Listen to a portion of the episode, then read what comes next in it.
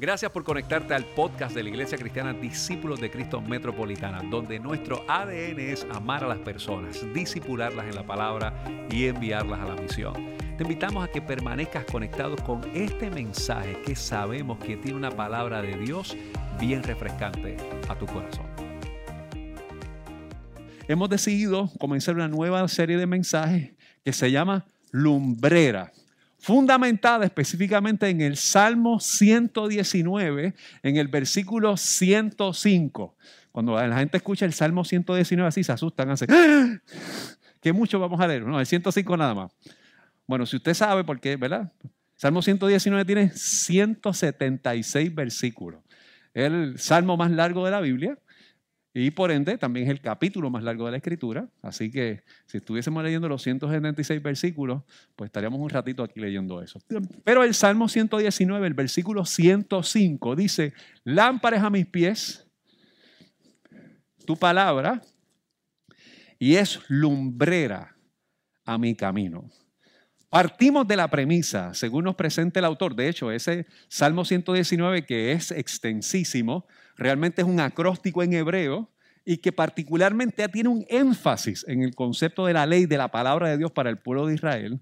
Pero esta escritura nos dice de entrada, y obviamente tendríamos que referirnos al contexto hebreo y el contexto en donde se escribe esto, que la palabra de Dios es una lámpara a nuestro camino y es una lumbrera que nos permite orientarnos y si es una lambrera, pues tenemos que partir de la premisa que en algunas ocasiones nos encontramos con trayectos que no son tan claros que son un tanto densos, que son un tanto oscuros y que de alguna forma se parte de la premisa que la escritura nos permite tener ese acercamiento. Hay otro texto que nosotros usamos con mucha referencia que es el 2 de Timoteo capítulo 3 versículos 16 y 17. 2 de Timoteo capítulo 3 versículos 16 y 17 y en esta eh, recomendación que se le hace a la nueva generación de la iglesia, Timoteo dice, toda la escritura es inspirada por Dios y útil para enseñar, para redarguir, para corregir, para instruir en justicia, a fin de que el hombre de Dios sea perfecto, enteramente preparado para toda buena obra. Es decir, toda la escritura, y obviamente en el momento que se escribe esto, ¿verdad? Hoy no vamos a hacer un estudio muy detallado, todavía no estaba lo que nosotros conocemos hoy como Biblia. Así que hay una referencia que se hace a esa generación de que todo aquello que se ha escrito previamente desde antaño es útil, es práctico y que puede ser utilizado para que podamos hacer obras buenas. En otras palabras, obras que iluminan y que no oscurecen. Pero nosotros no podemos negar que en ocasiones, desde el ente público y de la mirada social, no podemos negar que mucha de la confusión social y de muchas de las circunstancias o algunos de los eventos, ¿verdad? por no decir mucho, ¿verdad? para no, no abusar de ese concepto, a veces es por una mala utilización, interpretación y reflexión de la escritura. De hecho, mucho de lo que a veces nosotros conocemos como los conflictos bélicos y de guerras en el mundo, tenemos que decir con mucha tristeza que a veces se fundamentan en reflexiones de la escritura que no son responsables, pero se utilizan de pretexto para justificar algún tipo de violencia. De hecho, en estos días eh, nos encontramos con una situación bien compleja en Afganistán y que sin lugar a dudas tiene que ver con las reflexiones del texto sagrado. That's it. Desde el concepto del Islam y la reflexión del Corán, hay algunos acercamientos que se han tornado amenazantes, conflictivos y que inclusive aún la manera en que el gobierno norteamericano responde, a veces utiliza el texto bíblico, que eso fue la controversia de esta semana, de cómo se utilizó Isaías capítulo 6 para responder a ese conflicto. Y esto nos lleva a nosotros a tener la suficiente responsabilidad, sensibilidad y madurez para ver cómo leemos la escritura. No vaya a ser que en nombre de la escritura caigamos en opresión.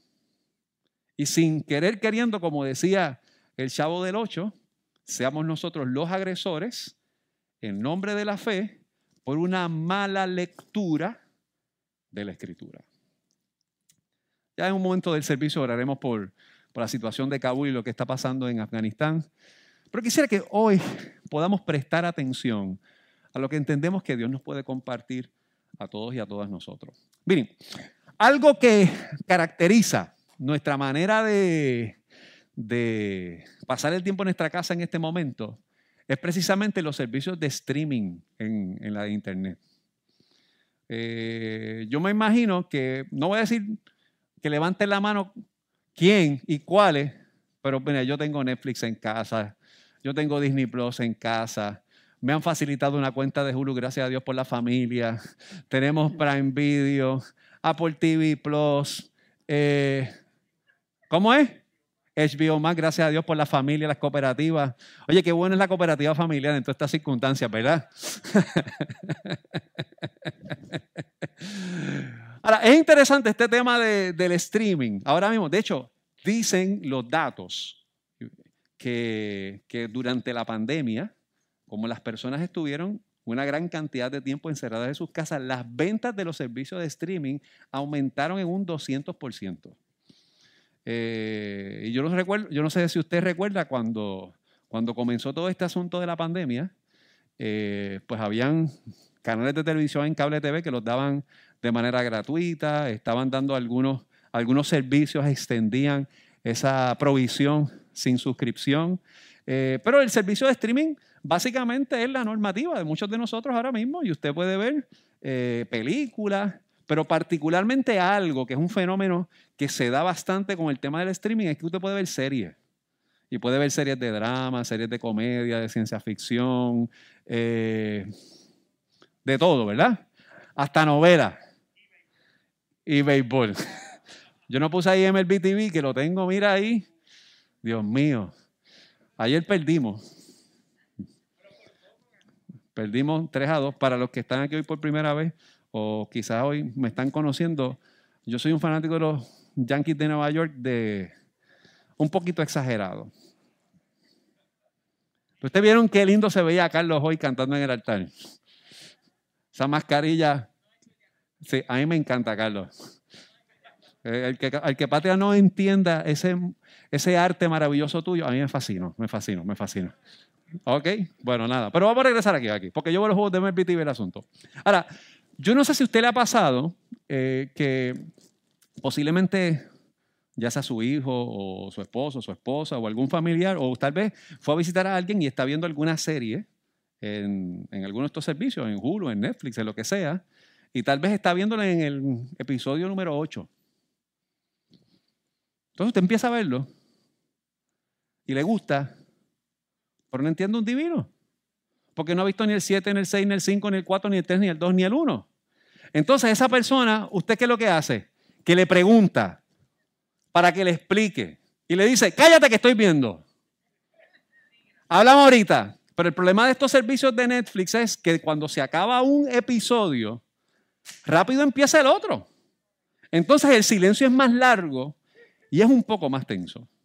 La mejor manera de poder entender a veces la trama de esta serie, ¿cuál es? Viendo desde el principio. Hay que empezar otra vez a poner todos los episodios que no vimos para poder comprender por qué ese personaje dice eso, qué es lo que está ocurriendo, por qué esa canción, por qué ese trabajo, lo que sea. Ustedes conocen cuál es la trama de todo esto.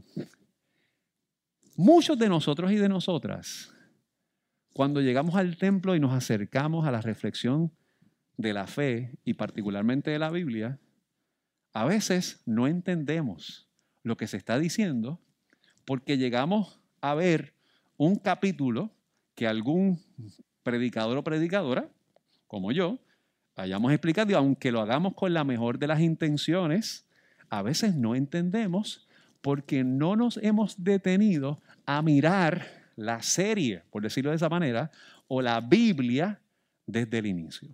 La Biblia es una colección de libros o de textos sagrados que comparten una historia unificada, según nuestra reflexión cristiana, acerca de Dios y su relación con la humanidad. La Biblia no es un solo libro. La Biblia es muchos libros. Es, eh, es una colección. Por eso biblios, como cuando usted va a la biblioteca, que se encuentra con una infinidad de libros para poder ver o saciar su interés de comprender algo. Ahora, lo curioso es que la Biblia tiene muchos géneros. Las clases empezaron hace dos semanas. ¿Dos semanas o una semana? No, los maestros saben que empezaron hace dos. Ellos sienten que han pasado ya un mes, como un mes, pero empezaron hace dos semanas, ¿verdad? Y una vez más, yo he estado estudiando con Racheli, como usualmente hago cuando comienzo un semestre, y una vez más, la clase de ciencia arrancó con el método científico. Eso, eso es todos los años. Todos los años, esas primeras semanas, es volver a repasar y a revisar el método científico. Y el método científico es bien sencillo, es bien importante porque el método, científico lo que te va a ayudar a ti, ¿verdad? Lo que intenta es que el estudiante, eh, pues obviamente, aprenda a ese proceso de observación, de cuestionar, de formular sus ideas, de buscar información, de experimentarla, de analizar los resultados para llegar a sus conclusiones. Qué tremendo sería si nosotros como creyentes tuviésemos ese mismo acercamiento a la escritura. Observar la ley, la, escritura, observar la letra, hacernos las preguntas que usualmente nosotros nos hacemos, pero y dentro de esas preocupaciones y dudas y preguntas y preocupaciones que a veces nos llevan a escenarios oscuros, podamos tenerlas en un acercamiento de reflexionar y ver qué realmente el texto nos está diciendo a nosotros. Nuestro interés es que durante este tiempo nosotros podamos hacer de manera bien general, porque obviamente hacerlo con detalle, pues estaríamos aquí específicamente como si esto fuera un curso a nivel graduado y nos tomaría un poco de tiempo, pero muchos de nosotros a veces hemos querido, oye, yo quisiera estudiar la Biblia para saber qué dice, pero no sé cómo hacerlo. Queremos, con el mayor de los intereses, que podamos acercarnos a la lumbrera del Evangelio durante este tiempo. De hecho, algo que me tiene muy entusiasmado y es que muchos de ustedes van o ya están escribiendo reflexiones que vamos a estar publicando toda la semana. Esperamos en estos días enseñarles también un playlist de música y de canciones como hemos hecho con otras personas para que en nuestro tiempo devocional tengamos cánticos que nos ayuden en nuestras experiencias devocionales y mientras tenemos nuestro tiempo de oración podamos sazonarlo con esa experiencia de alabanza. Es un, esfuerzo de nosotros acercarnos a la escritura y desde este próximo miércoles van a haber varias reflexiones que van a estar publicadas en nuestra página de, internet, nuestra página de Facebook. Y mi interés es que, que escribamos cómo, cómo nosotros vamos acercándonos a lo que el texto nos está diciendo. Yo creo que vayamos al texto bíblico y si les parece bien, vamos al libro de Deuteronomio, capítulo 6. Y vamos a leer los versículos del 4 al 9. Busque la palabra del Señor, el libro de Deuteronomio, capítulo 6, del 4 al 9. Este, esta porción bíblica a mí me parece que es maravillosa y genial y que creo que dentro de lo que vamos a discutir hoy, que hoy queremos hacer un énfasis en el Pentateuco, vamos a hablar un poco acerca de eso en los próximos minutos, me parece que puede sentar una buena base desde la reflexión de lo que nosotros entendemos que es la Escritura. Dice la Escritura, leemos la palabra del Señor, lo hacemos en el nombre del Padre y del Hijo y del Espíritu Santo. Amén. Oye Israel, Jehová nuestro Dios, Jehová uno es. Y amarás a Jehová tu Dios con todo tu corazón y de toda tu alma y con todas tus fuerzas. Y estas palabras que yo te mando hoy estarán sobre tu corazón y las repetirás a tus hijos y hablarás de ella estando en tu casa y andando por el camino y al acostarte y cuando te levantes. Y las atarás como una señal en tu mano y estarán como frontales entre tus ojos y las escribirás en los postes de tu casa y en tus puertas. Vamos a tener un tiempo de oración, ¿les parece? Señor, qué bueno es acercarnos a, a tu palabra. Nosotros creemos que en ella hay dirección, inspiración, corrección. Ayúdanos a tener un corazón responsable, no solamente para leerla, sino también para interpretarla y para poder materializarla de una forma que te glorifique a ti y que también bendiga a nuestros hermanos y nuestras hermanas y a nuestra tierra. Te damos a ti gloria, honra, oramos en el nombre de Jesús, nuestro Señor. Amén. Amén. Miren, mis hermanos y mis hermanas, cuando nosotros nos acercamos a, esta porción de, de Deuteronomio, eh, básicamente este es el quinto libro de la Biblia. Si usted conoce un poco cómo está desarrollado, ¿verdad? Eh, a grosso modo la escritura. La escritura tiene varias secciones. Número uno, ¿verdad? Podemos hablar del Pentateuco, que es lo que vamos a hacer en el día de hoy.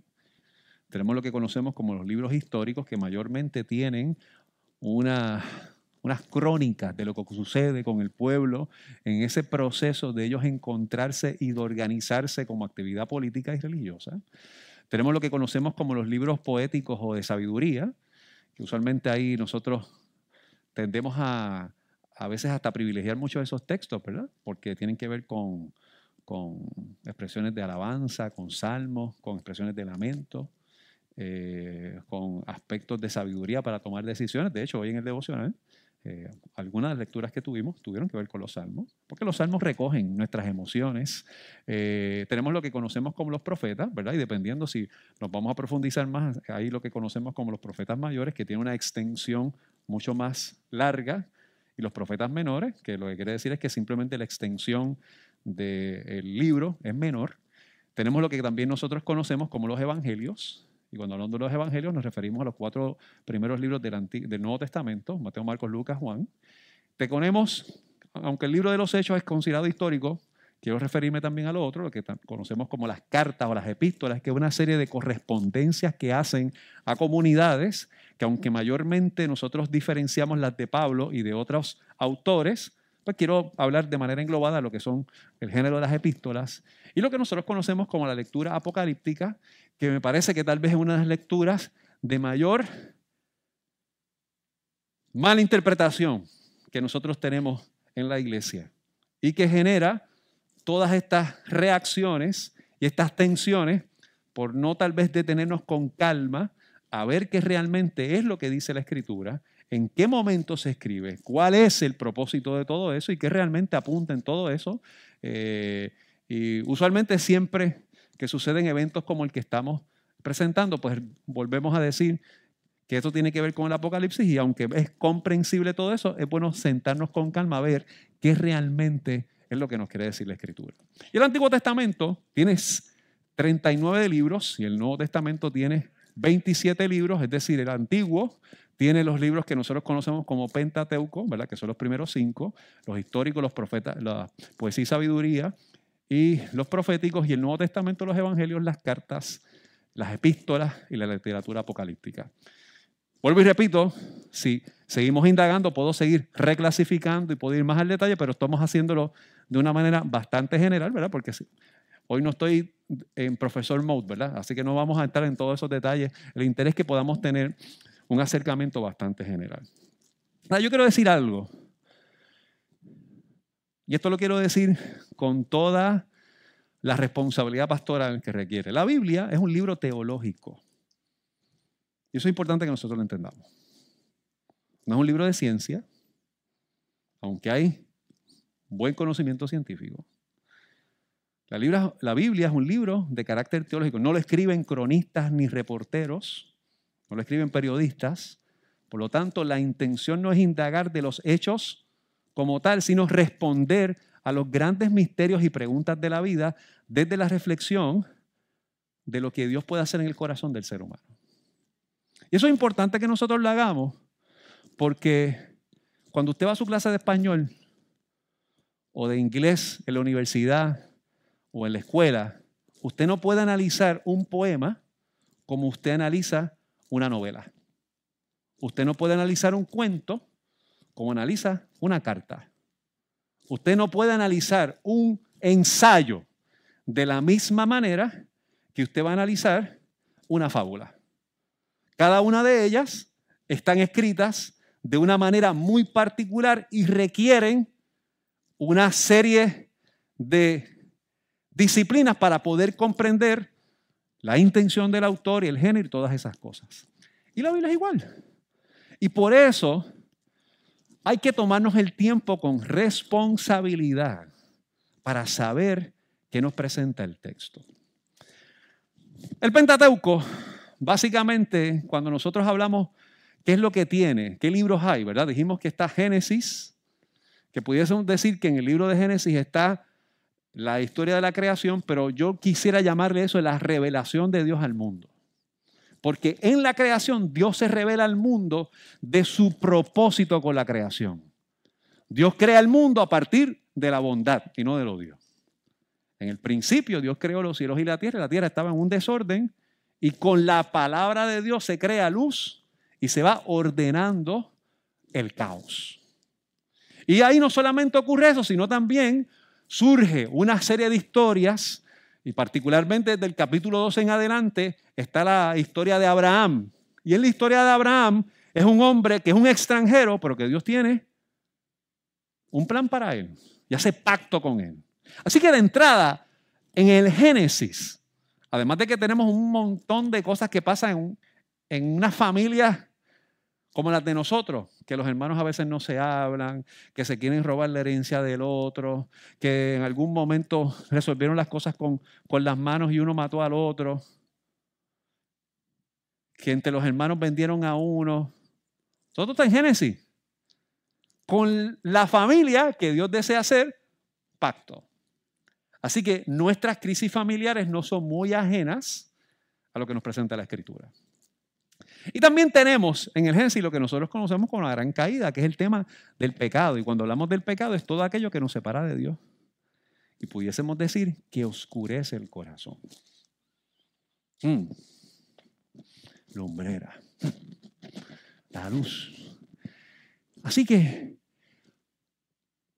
en aquellos espacios de nuestra vida que se han oscurecido, o que nosotros hemos apagado la luz, o que hemos intentado quitar los breakers, por la razón que sea, la palabra puede dar dirección para que podamos caminar en orden. El libro de Éxodo habla acerca de la redención. Me parece algo extraordinario porque este pueblo ha quedado preso. ¿Cómo lo hace el pecado con nosotros? Cuando usted y yo nos equivocamos, usted queda esclavo de, lo, que, lo que hace. ¿verdad? La Biblia boricua, yo cuando hablo de los refranes, ¿verdad? Yo digo de la Biblia puertorriqueña. Dice que uno es esclavo de lo que, uno es dueño de lo que calla, esclavo de lo que uno dice. Hay cosas que a veces nosotros decimos y después tenemos que ver con las consecuencias y a veces esa relación se oscureció y usted sin querer le insultó a su pareja o a su hijo y, es, y como que se apagó la luz ahí y hay que volver a prenderla. Pero entonces fue que la bombilla se rompió no fue que se fundió, entonces hay que sacar bien la bombilla, hay que buscar otra bombilla, o se dañó la roseta, y se puede volver a iluminar, pero toma su tiempo. Y Dios llama a un hombre que se llama Moisés, que se enfrenta al poder, al representante de aquello que esclavizaba el pueblo de Israel y le trajo libertad. Esa es la historia de la redención, que nosotros lo vemos en Cristo Jesús, que Jesús es el Hijo de Dios enviado que libera al mundo de su pecado. En el libro de Levítico y de Número tenemos la ley, cómo dentro de ese peregrinaje de libertad hay una serie de directrices que se le da al pueblo para entender.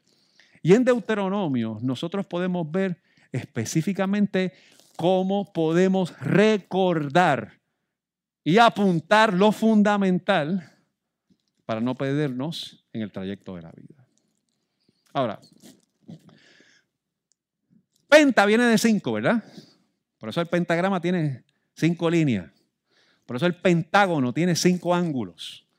El Pentateuco tiene los primeros cinco libros y que usualmente tienen como eje central a Moisés. De hecho, cuando, cuando yo pienso en Moisés, yo me acuerdo de Charlton Heston.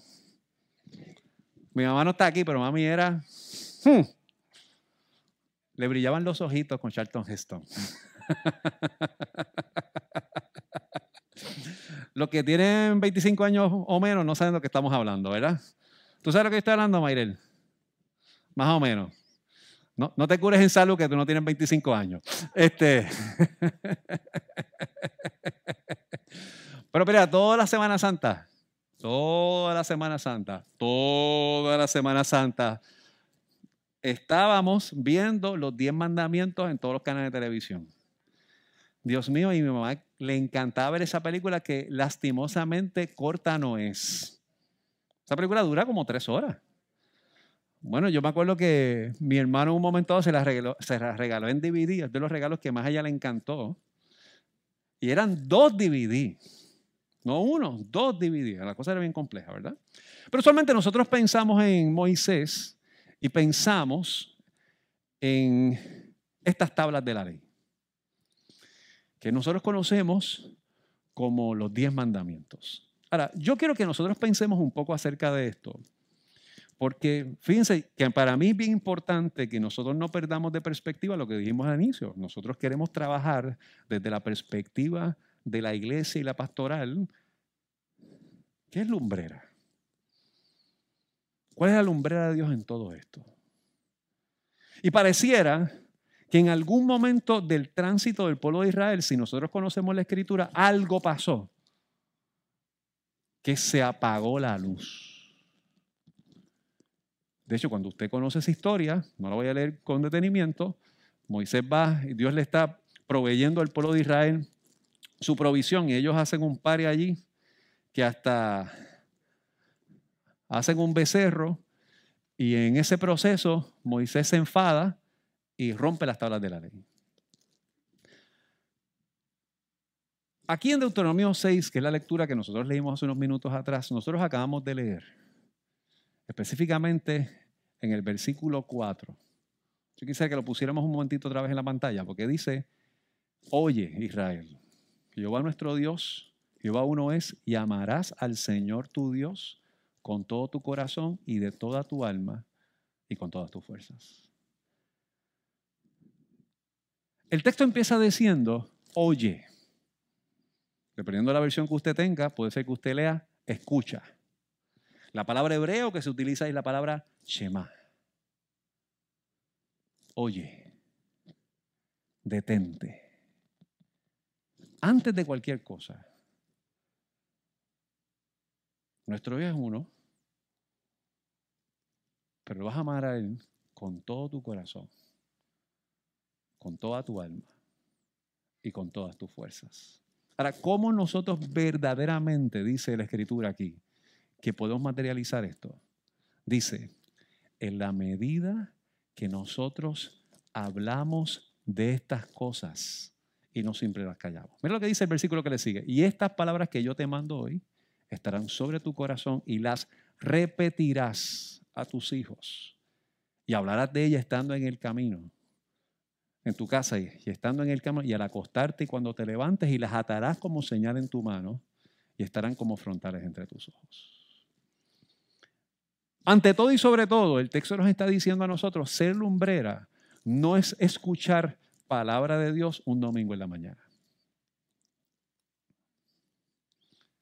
Ser lumbrera no es escuchando emisoras de radio cristianas en la mañana. Ser lumbrera implica que sea una reflexión cotidiana en nosotros de realmente cómo podemos iluminar los espacios que se han oscurecido. Fíjense que las últimas dos semanas nosotros hemos hablado que hay unas preguntas que tenemos que hacernos al interior de nuestros hogares y es, uno, ¿qué está haciendo Dios conmigo? yo le confieso que yo a veces tiro preguntas y después cuando las hago me dan trabajo contestármelas. Yo este, jueves en la tarde noche, me hice la pregunta. Eh, ¿Qué Dios está haciendo contigo, Eliezer? Y me dio un trabajo contestarme esa pregunta. ¿Por qué te sientes así en algunos momentos? ¿Qué sensaciones tienes? La segunda pregunta era bien clara. ¿Cómo podemos honrar a Dios desde nuestra realidad? Quiero que vayamos al capítulo 5 de Deuteronomio, ahí mismo, el, capítulo antes. Me voy a tomar el atrevimiento de leerlo desde el principio, porque para nosotros entender el capítulo 6, que es el concepto este, de dónde se traza lo que se habla aquí en el Pentateuco, hay que comprender qué ocurre al principio. Mira esto, dice, llamó Moisés a todo Israel y les dijo, oye Israel, los estatutos y decretos que yo pronuncio hoy en vuestros oídos, aprendedlos y guardarlos para ponerlos por obra. Apréndetelo, guárdalo, llévalo. Jehová nuestro Dios hizo pacto con nosotros en Horeb. No con nuestros padres, no con nuestros padres hizo Jehová este pacto, sino con nosotros, todos los que estamos aquí hoy vivos. Cara a cara habló, habló Jehová con vosotros en el monte en medio del fuego. Y dice, y yo estaba entonces entre Jehová y vosotros para declararos la palabra de Jehová porque vosotros tuvisteis temor del fuego y no subisteis al monte. Y dijo, yo soy Jehová tu Dios que te saqué de tierra de Egipto, de casa de servidumbre. No tendrás dioses ajenos delante de mí. No harás para ti escultura ni imagen de una cosa que está arriba en los cielos, ni abajo en la tierra, ni en las aguas debajo de la tierra. No te inclinarás a ellas ni a las servirás, porque yo soy Jehová, tu Dios fuerte, celoso, que visito la maldad de los padres sobre los niños hasta la tercera y cuarta generación de los que me aborrecen, y que hago misericordia de millares y a los que aman y guardan mis mandamientos. No tomarás el nombre de Jehová tu Dios en vano, porque Jehová no dará a inocente el que toma su nombre en vano. Guardarás el día de reposo para santificarlo como Jehová tu Dios te ha mandado. Seis días trabajarás y harás toda tu obra.